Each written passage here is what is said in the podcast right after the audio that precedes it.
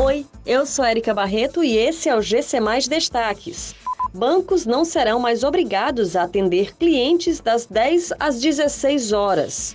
Salário mínimo poderá subir para R$ 1.200 em 2022. Mega Sena sorteia nesta quarta-feira prêmio acumulado em 65 milhões de reais. Os bancos não serão mais obrigados a atender clientes entre as 10 da manhã e as 16 horas.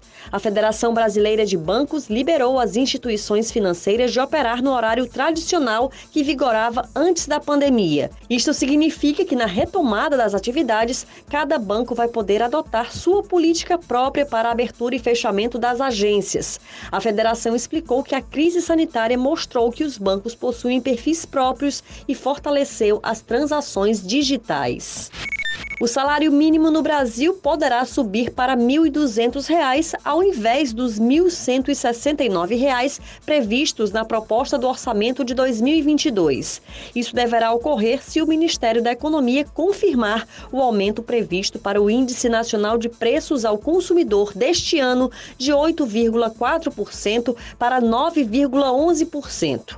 Esse indicador é a base de cálculo utilizada para fazer a correção anual do salário mínimo pelo governo. Atualmente, o valor do salário mínimo é de R$ 1.100. A Mega Sena sorteia nesta quarta-feira um prêmio acumulado em 65 milhões de reais.